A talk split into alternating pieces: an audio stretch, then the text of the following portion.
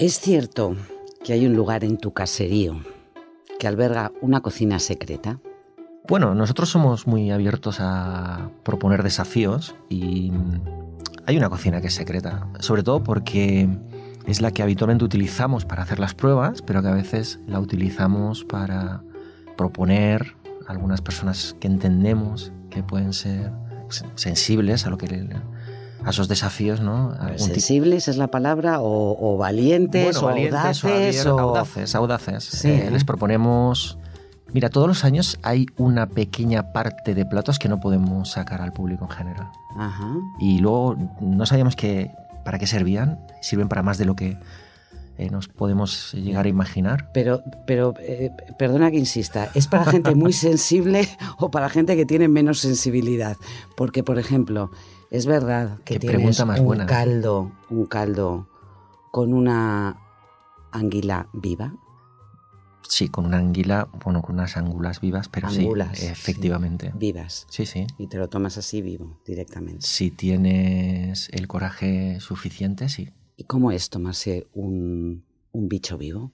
Pues em, bastante comprometedor, porque em, te coloca a ti frente a un montón de situaciones, decisiones, eh, unas morales, otras desde un punto de vista puramente, no sé, biológico, ¿no? Eh, que se te despierta, ¿no? Te despierta asco, te despierta curiosidad. Eh, es, comprometido, pero era lo que estaba detrás de, exactamente de esta de lo que buscábamos que tenía que suceder detrás de esta acción. ¿no? ¿Y alguna vez te ha ocurrido de haber fracasado en tu intento de llevar a alguien, de abrirle tu cocina secreta y encontrarte con alguien que haya reaccionado realmente mal? Absolutamente. Mira, la creatividad si es verdad, huele. Es así.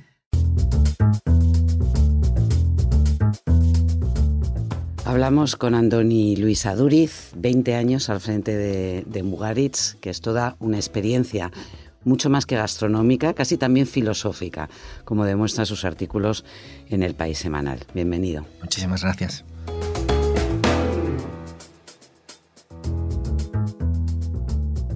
Andoni, ahora estáis en fase creativa. ¿no? Durante estos eh, meses no tenéis abierto el, restaurante. ¿Qué es lo que hacéis estos días en, Mugaritz? Bueno, básicamente estamos divididos en equipos. Eh, hay una parte hay una parte bastante formal, en el sentido de que muchas veces parece que lo creativo eh, tiene que ver con, no sé, con la intuición, que la hay, pero también hay un, trabajo muy de picar piedra, ¿eh? muy formal a la hora de, trabajar en una dirección ya muy marcada. ¿no? Todo hay que decir que con el tiempo esto lo hemos ido eh, racionalizando. Es decir, hubo los primeros años cuando tú planteas la idea de utilizar X meses para desarrollar una propuesta que después eh, vas a lanzar el resto del año, eh, lógicamente tú vas un poco a la deriva, o sea, no, no, tienes como estructuras que te ayudan a, a, dibujar cómo puede ser esa creatividad. Luego con el tiempo, lógicamente, te haces mucho más profesional y empiezas a, tener, si se me permite, tus trucos para ordenar un poco, pues eso, pues todas esas eh, locuras que se nos van ocurriendo y ser un poquito, tratar de ser un poquito más efectivos. Yo a veces digo que me toca poner lo que falta. Si en una cocina hay demasiado cachondeo, a mí me toca poner un poco de rigor. Cuando veo que hay mucha tensión, me toca eh, hacer un poco el tonto para soltar esa tensión. Mm. Y, en creatividad ocurre lo mismo. Cuando ves que la gente empieza a ser demasiado formal, eh, tenemos que buscar la incomodidad otra vez. Pero cuando estáis diseñando el menú que va a ser de la próxima temporada, ¿tenéis una especie de, guion en torno al cual trabajáis o cada uno va lanzando ideas y luego vais trabajando en su, evolución? ¿Sabes qué pasa? Que como ya llevamos 20 años, nos conocemos demasiado, ya de alguna manera ya tenemos como nuestras propias eh, normas que no están escritas, pero que de alguna manera todas las hemos asumido. ¿no? Pero fíjate una cosa, igual no sabemos lo que queremos, no sabemos lo que va a pasar este año pero sí sabemos lo que no queremos. Y esto ayuda un montón, porque nos marca una, nos marca una, una, ruta, ¿no? Y yo no sé lo que va a suceder, cómo va a terminar la creatividad este año, en qué, en, qué se va a plasmar o qué se va a materializar. ¿De verdad que no lo sabes? No lo sé, no lo sé, no lo sé. No lo sé y, y esto es una de las cosas más excitantes. Mira, mm, por marcarte, antes hablaba de los espacios comunes, ¿no? Fíjate en cómo ha evolucionado un proyecto como Mugaret en los últimos años. Para cualquier persona, cuando imagina eh, eh, lo que ocurre dentro de un restaurante, lógicamente, de una forma más o menos abstracta, más o menos clara, lo podría, lo podría, lo podría contar, lo podría articular, ¿no? Claro, cuando tú llegas a un restaurante, y esto es una cosa muy bonita, yo me encuentro a veces que, claro, que eh, vienen clientes por primera vez a un espacio que lleva 20 años repensándose y reinventándose. Y llegan a un lugar donde no pone la palabra restaurante en ningún sitio. Llegan a un lugar donde la propuesta se la eh, gestionamos nosotros, tú no decides prácticamente nada. Llegas a un lugar donde la mesa está desnuda. Ahora se ven más, pero hace 10 años una mesa desnuda. Claro, había una declaración de intenciones. Claro, una declaración de intenciones porque de alguna manera le estás dando eh, importancia a las ausencias, le estás dando importancia a la calidad, calidez de lo que es el lino que de alguna manera se soporta en esa suerte casi como de, eh, de, lienzo donde tú vas a dibujar una experiencia. Eh, claro, hay una ausencia de pan, hay una ausencia de orden, hay una ausencia de cubiertos. Eh, la concepción de la construcción de lo que es el propio plato o bocado no es lo habitual. Mm. hay una desorientación absoluta a la hora de entender lo que es un orden, porque a nosotros nos han enseñado, y aunque no lo, luego no lo, no lo hacemos en la vida cotidiana, pero los libros de cocina te enseñan que las cosas empiezan con aperitivos, ensaladas, huevos, sopas, pastas, verduras, pescados, carnes, quesos, postres. Una orden más o menos eh, y tú lo articulas en tu cabeza y nadie lo pone en cuestión. Cambias de cultura y entiendes que, bueno, ese orden se ha roto. Pero claro, cuando en una experiencia creativa ocurre que las referencias esas no están, porque las referencias en el discurso de Mugaret son diferentes, para nosotros no hay un pescado, una carne, un primer plato. Para nosotros hay un paisaje, nuestros puntos de fuga, nuestros elementos de, a la hora de ordenar las cosas, pasan, por ejemplo, por el desafío, por la reflexión sobre la vida y la muerte, eh, por, por, la poesía. Entonces tú tienes que comer tu menú donde tengas un bocado poético, un bocado absolutamente eh, natural, un bocado que recuerda... Claro, ya cambio las reglas de juego. Claro, pero eso no es una cocina hiper intelectualizada. Es decir, no es, obviamente no es una cocina para todo el mundo, pero digamos que la alta gastronomía tampoco, tampoco lo es. Em, eso, eso no es una barrera para, para, que, para que la gente conozca, para que tus propuestas eh, gastronómicas lleguen a más gente, o no te importa? Mira, yo no voy a ponérselo fácil a nadie, porque creo que en la vida la gente tiene que hacer el esfuerzo de no solamente quedarse en el titular, o sea, leerse la noticia, ¿no? O sea, yo se la puedo ordenar y, la, y puedo ser un facilitador. De hecho, eh, muchas veces somos mediadores de la complejidad y, la, y, y, bueno, al final un bocado igual tiene detrás un, una, una, trayectoria extraordinaria de cosas que han pasado mm. ahí, ¿no? De pensarlo, repensarlo, compartirlo, eh, bueno, mil, mil, mil cosas que al final nosotros no hacemos partícipe al comensal de ello. Pero Antoni, me da la impresión de que vas un poco contracorriente, porque claro, eh, somos esto, todo esto ha sido, bueno, tú, toda tu generación, em, eh, todos los que estuvisteis con, en el Bulli, habéis creado algo mágico, único, que no, que no existía antes y que además ha tenido una repercusión y ha creado un, una escuela o diferentes escuelas en todo el mundo. Pero empieza a percibirse un cierto cansancio entre esa, esa mm, cocina que te tienen que explicar el concepto que hay detrás de, cada plato. Y el país semanal, que sabes que dedicamos mucha atención y mucho cariño a la, a la, a la gastronomía y a las tendencias, eh, hay muchos compañeros tuyos de profesión, muchos chefs que nos hablan de la vuelta a lo básico, de la vuelta a las raíces, al producto. Hay una vuelta también al mundo vegetal de que, hasta, que hasta ahora estaba un poco más despreciado y tú me estás diciendo que no, que tú quieres seguir jugando con otras reglas distintas. Hmm. Bueno, mira, tengo la fortuna de que eh, habitualmente me relaciono con mucha gente creativa, ¿no? O sea, hmm. eh, ¿cómo, te haces creativo? Bueno, eh, habitando espacios creativos, ¿no? Escuchando a otras personas que tienen algo para enseñarte porque tienen recorridos distintos al tuyo. Y, tengo un amigo escritor que me suele, em, me suele, me hizo una reflexión en su día muy interesante, ¿no? Hay libros para descansar y hay libros para que te retan, ¿no? Mugari sería un libro de ensayo, pero tenemos que entender que las propuestas soberanas, por muy soberanas que sean, no tratan de colonizar todo el espacio en el que se manejan o que se mueven. Yo estoy dentro del mundo de la gastronomía y de la hostelería y de la cocina. Eh, yo entiendo que soy una, una mm, versión más de las que se tienen que dar o de las que se dan y que somos el espacio para retarte, no somos el espacio para descansar. La cocina común, la cocina eh, de hogareña, la cocina directa, la cocina reconocible, esa que nos explica y que nadie la explica, que yo trato de retar a la gente para no para que se ponga en contra de nada, simplemente para que eh, mire las cosas de otra manera. En los textos que suelo bueno, lanzar en, el país semanal, ocurre que pueden convivir y deben convivir. O sea, nosotros no venimos a imponer nada, nosotros venimos a sumar.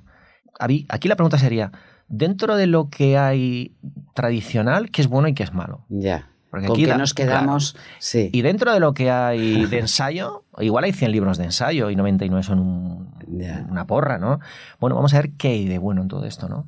Yo, sinceramente lo digo, somos un error del sistema. Yo tengo unos amigos que eh, eh, muchas veces me lo han recordado, ¿no? Dices, eh, Mugaritz, como Mugaritz, desde las lógicas en las que nos movemos y desde el mundo mm. en el que estamos, no debería ser un proyecto que hubiese perdurado en el tiempo tanto y que tenga esta capacidad, además, de casi rozar los espacios donde las grandes ideas y las grandes tonterías están casi dándose la mano. Están al límite, Al límite, porque mm. para mucha gente lo que yo cuento le parecen ocurrencias.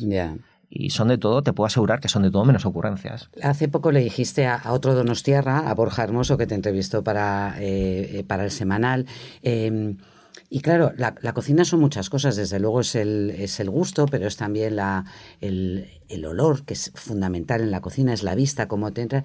Y a mí me, pareciste que, me pareció que fuiste muy chulo al decir que a ti el sabor no te parecía ni mucho menos lo más importante en la, en la cocina, o por lo menos querías que nos planteáramos si hay otras cosas que son importantes a la hora de acercarse a un plato. Bueno, vamos a hacer una reflexión compartida. Me parece una chulería que solo se puede permitir un, un Bueno, pero gracias, porque estoy cerca de Bilbao, ¿eh? Por eh, eso. Claro, sí. Mira, em, vamos a hablar de esto un segundo y vamos a tratar de llevarlo a un punto razonable. ¿Cuántos eh, gustos conocemos? ¿Cuántos gustos? Ahora mismo eh, tenemos los gustos básicos, más el umami. Más el umami. Más hay ya eh, quien habla de que hay receptores para lo, graso, que hay otro tipo de receptores, incluso seguramente los mismos receptores que captan un amargo. Yo, desde la ignorancia, sospecho que quizá hay diferentes receptores para diferentes tipos de amargo. Es decir, lo hemos simplificado mucho, pero los gustos son muy directos, es decir, son X. Cuando hablamos en, nuestro mundo de complejidad, deberíamos hablar de aromas. Tú has citado los aromas.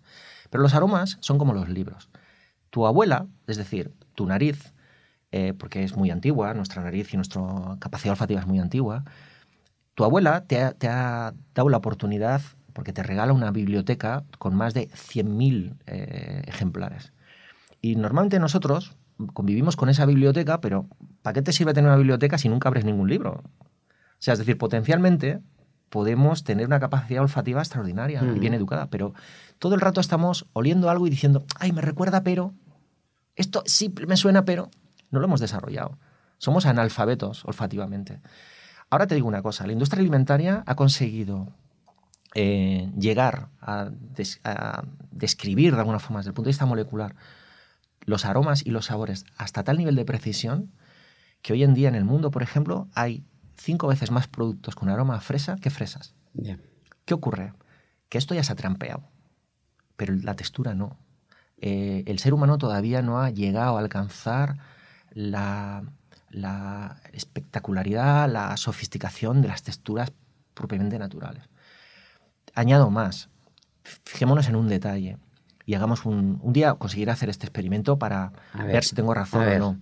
Si yo eh, propongo a alguien que le hago un menú, por ejemplo, tapándose la nariz para que no huela nada, em, basado en 10 texturas, y esas 10 texturas eh, tú las vas a manejar desde un concepto casi de insipidez, y vemos qué nivel de placer te dan o qué, te proponen, hasta dónde llegas, mm. tomando una sopa, tomándote un, un, pan, un flan, lo que sea, en texturas, incluso pescados, y luego cojo y te digo, mira, elige una textura, y tú, de todas las posibles, elige una, pues textura pan, textura sopa, un helado.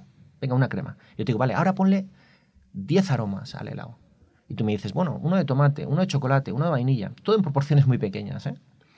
Te vas a dar cuenta que por mucho que te cambies los sabores abocados, la textura, al ser la misma, te va a saturar muy rápido.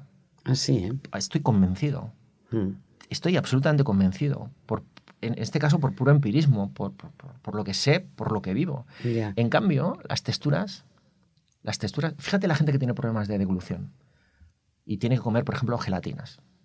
Por mucho que le cambien los aromas, eh, e incluso el sabor, ¿tú crees? Incluso el sabor. Es un nivel La textura acaba teniendo un, es un nivel, se impone respecto a... Yo estoy convencido que sí. Sí, pero es verdad que hay, hay una parte cultural, eh, decir, los quesos fermentados en, en Asia, o sea, es muy complicado decirle a alguien que se come, que se tome un queso de cabrales, porque realmente es algo que tenemos que aprender nosotros también. Tampoco un, un bebé, un niño pequeño es algo a lo que se acerquen, porque ese olor te echa para atrás y luego tú aprendes a, Eso es lo que nos estás proponiendo, es decir, que entremos, que nos atrevamos a jugar eh, con algo que rompe nuestro esquema de cómo deben saber, cómo deben oler. Mira, eh, qué textura deben en el, En el fondo, lo que le estoy pidiendo a la gente es que tenga conciencia de lo que hace para hacer lo mismo que hace, pero por lo menos con sabiendo por qué lo hace o cómo lo hace. Es decir, yo no te estoy proponiendo... A ver, yo a la gente le, le propondría lo siguiente. Mire usted, a nosotros cuando nacemos se nos da una, una opción de llave maestra. La lengua es una llave maestra, puede abrir todas las culturas. Tú naces en India y esa llave se va adaptando a una cerradura concreta que abre una puerta concreta que es la de la cocina india. Si tú naces en Mongolia, pues lógicamente vas a tomar esas leches fermentadas eh, con, mezcladas con grasa de, mm. cabrito. Eh, esa llave se puede ir consolidando, eh, insisto, para abrir una puerta. Oye, ¿no podemos ser lo suficientemente ambiciosos para que, sabiendo que es una llave maestra, la vayamos preparando para que tus hijos o nuestros hijos o los hijos de tus hijos mm. abran muchas más puertas que solamente una. Pero eso ya está pasando, ¿no, Andoni? No está pasando. ¿Tú crees que no? No. Eh, quiero decir, en la ciudad en la que vivo, Madrid, con cómo era hace, hace 30, 40 eh, años, gastronómicamente, pero no hablo de los grandes templos, hablo de la posibilidad de, conocer cocinas diferentes, de probar. No era tan sencillo. Volvemos Había un japonés en Madrid, uno. ¿eh? no era tan ¿Tú no tienes la impresión de que esta generación que viaja mucho más, que no le importa eh, probar, que tiene menos miedo y que además traemos, importamos fórmulas diferentes, me estás diciendo que no, que sigue estando cerrada también a lo, a eh, lo distinto? Déjame que haga una reflexión que es paralela. Todo lo que has comentado es verdad, pero para un tanto por ciento de la ciudadanía sigue siendo una, la biblioteca esa que no, no, a la que no accede potencialmente está, pero no accedes a ella. Mira, de hecho lo que ha ocurrido es que en las últimas décadas eh, eh, nos eh, comemos como vivimos. Vivimos de otra manera, la gente accede, se han dejado de comer mm, en los hogares mm. un montón de cosas que antes se comían, ahora se ensambla. Sí. Antes no es ni bueno ni malo, o sea, simplemente es un hecho que hay que compartir, pero pero hay que saber también qué nos está trayendo. Nos está trayendo, por un lado, una pobreza. Ya no se comen todas las casquerías que se comían antes, que en las casas veníamos de un mundo donde se comían sopas, se comían legumbres. De hecho, no es gratuito el, hecho de que eh, ahora mismo Naciones Unidas nos dice que el 60% de los niños del mundo en edad escolar tienen caries y el 100% de los autos, prácticamente el 100% de los adultos tienen alguna carie. Hmm. Y esto eh, responde simplemente al hecho de la cantidad de azúcar que comemos. En Europa 34 kilos de azúcar por año. Hmm. Eh, ese azúcar muchas veces no es no somos ni conscientes que lo estamos comiendo. Están, es procesado. Claro, y es el azúcar que llaman oculto. Oculto, exacto. Claro, ¿esto por dónde entra? Entra hmm. porque estamos comiendo un montón de elementos que ya no los estamos trabajando nosotros, los estamos comprando eh, preparados. Sí, lo cual nos, nos convierte además en consumidores de, de alimentos y no en, y no en eh, personajes activos a la hora de transformar. de, decidir, de elegir, de combinar, de explorar. Somos parte de una realidad mm. mucho más compleja. Y en los últimos cinco años se ha multiplicado exponencialmente la cantidad de azúcar en el mundo de producción de azúcar. Mm. ¿Qué hace una industria alimentaria? Si lógicamente ha subido el precio del cacao los últimos años y baja el del azúcar, ¿dónde voy a quitar y qué voy a poner? Entonces estamos comiendo mucho más azúcar de... Mm. Y eso sin saberlo. Y todo eso afecta a los modelos de vida que a la vez, insisto, ahora mismo comemos como vivimos y cómo vivimos y cuáles son nuestras prioridades. La gente no quiere pasar tiempo en la cocina. Potencialmente tenemos más cosas que nunca. Mira, mi madre tiene 90 años. Mi madre dice que el que se queje ahora de comer mal, poco menos, eh, no sabe cómo comían ellos, ¿no? Al no, mi madre ha pasado hambre, mi madre no había yogures. Claro que hay potencialmente muchas más cosas. O sea, hay que, objetivamente, potencialmente Pero estamos eso no convive, Andoni, no convive también, pero lo estamos viendo en los programas de, televisión, en, en los cursos. Convive, eh, voy a comprar algo rápido y calentarlo en el, en el microondas, con una, un nuevo redescubrimiento de la, de la cocina y de la profunda diversión y la, profunda manera de conectarte mm. con, la naturaleza y con la vida, que es entrar en una cocina y transformar tú mismo los, los alimentos. Sí, pues convive esa realidad con otra realidad que es... Eh, eh, bueno, somos hijos de un tiempo, ¿no? Mira, Martín Caparrós, colaborador, es maravilloso, bueno, le adoro a este hombre, ¿no?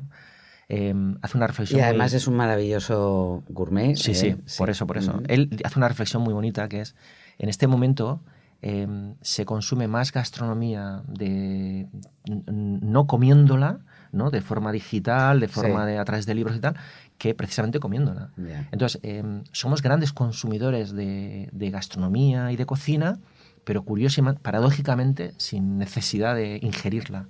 Esto es a través de redes. Mira, eh, tiene más hashtag eh, food, o sea, comida, en Instagram que, que, music, que música, que es parte de nuestra vida. Fíjate en dónde estamos.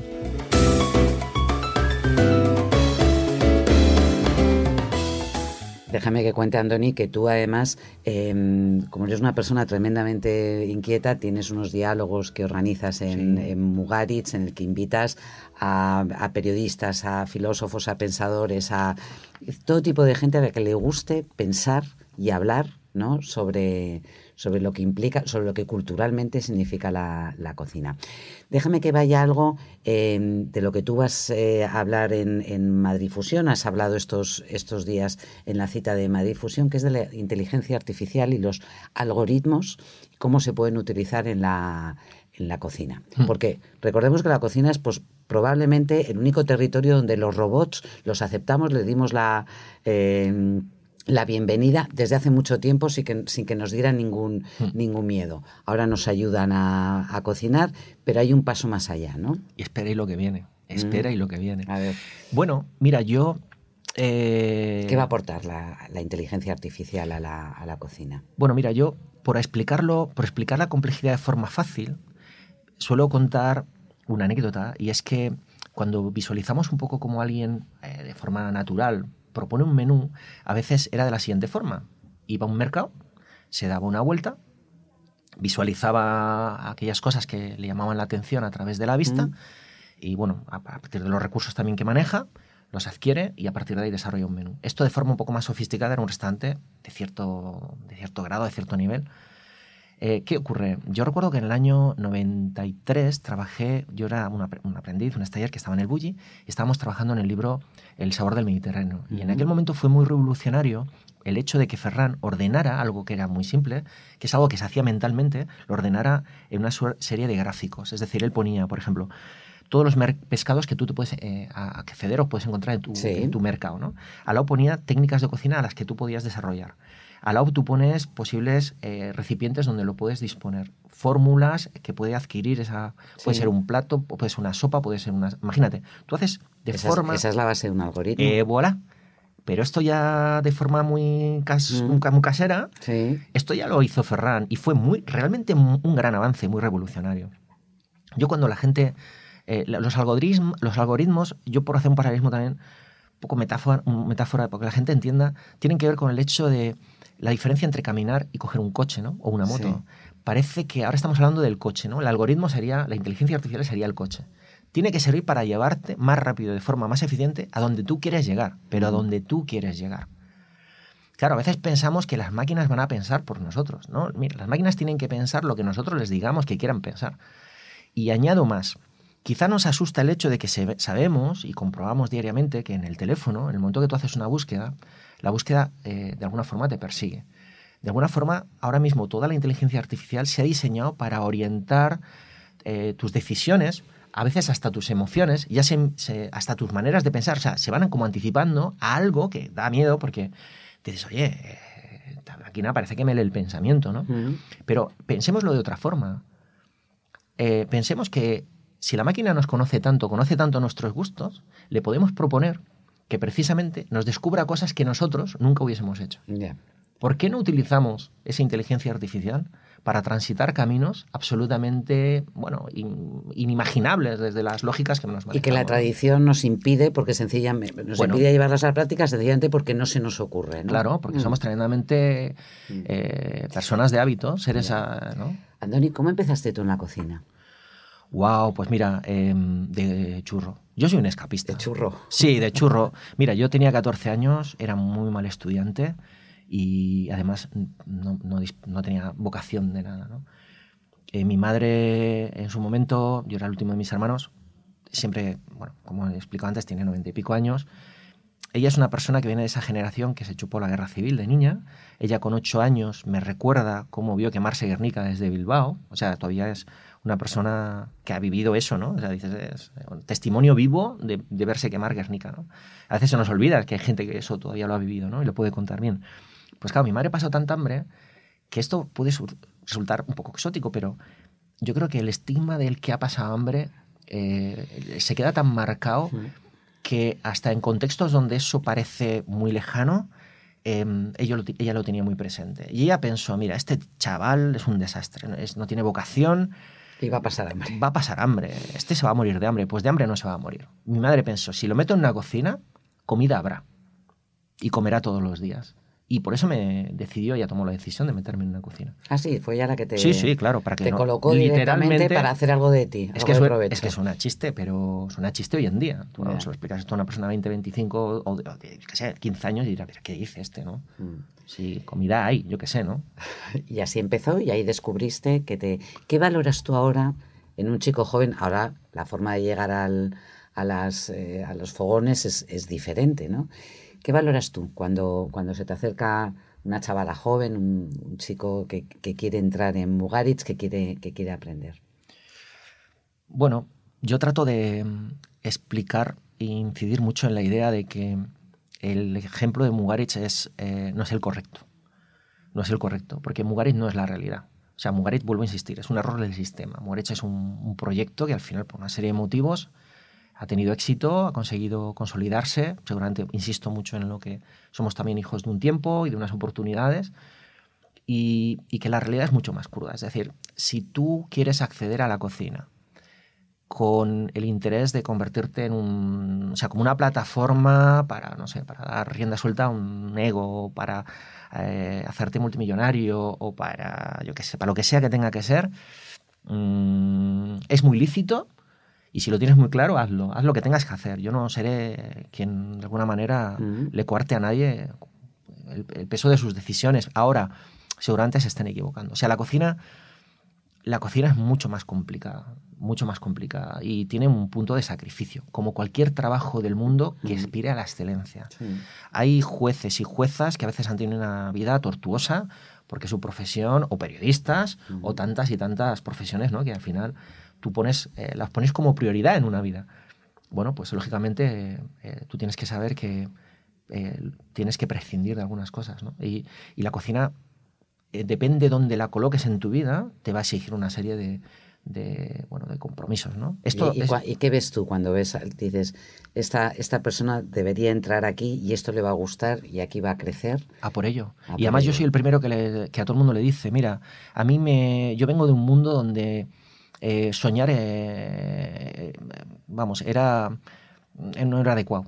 los soñadores mm, no están bien vistos, ¿no? Están poco, hay un estigma y no, no. Esto es mucho más crudo, esto es mucho más real. mira, y yo a la gente le digo, mira, sueña en lo que tú quieras. ¿Qué quieres ser? ¿La mejor cocinera del mundo? Lo puedes llegar a ser. Ahora, que sepas lo, lo, que va a suponer, ¿eh? ¿Qué quieres ser? ¿Una persona que sea millonario a través de la cocina? Si ese es tu sueño, trabaja en esa mm. dirección. Si yo no le puedo decir a nadie lo que tiene o no tiene que hacer. Ahora, también es verdad que he conseguido, fíjate, en 20 años en Mugares han pasado muchos chicos. Puedo calcular que alrededor de 300 están en proyectos o dirigiendo o llevando al frente proyectos que realmente son relevantes ¿eh?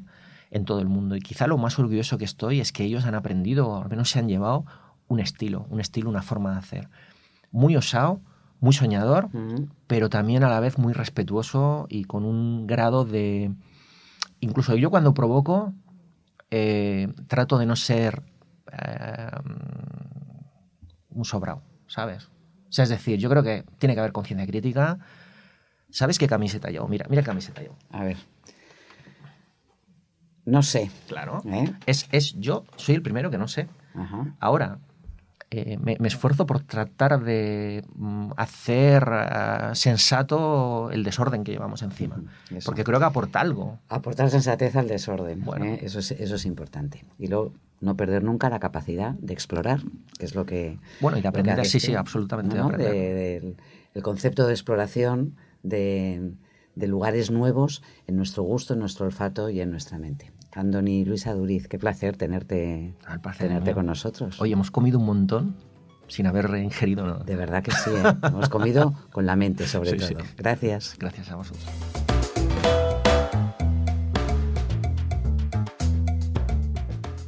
Además del artículo de Aduriz y de su receta de alcachofas con foie, en este número del País Semanal encontrarás una revista con Ralph Lauren, el norteamericano que revolucionó la industria de la moda masculina. No te pierdas tampoco las viviendas y mobiliario para gatos, perros y otras mascotas, un ingenioso duelo entre arquitectos y diseñadores de este siglo. Este domingo, 26 de enero, en tu kiosco y por supuesto en la web. Esto es Extra y yo soy Montserrat Domínguez. Hasta la próxima semana.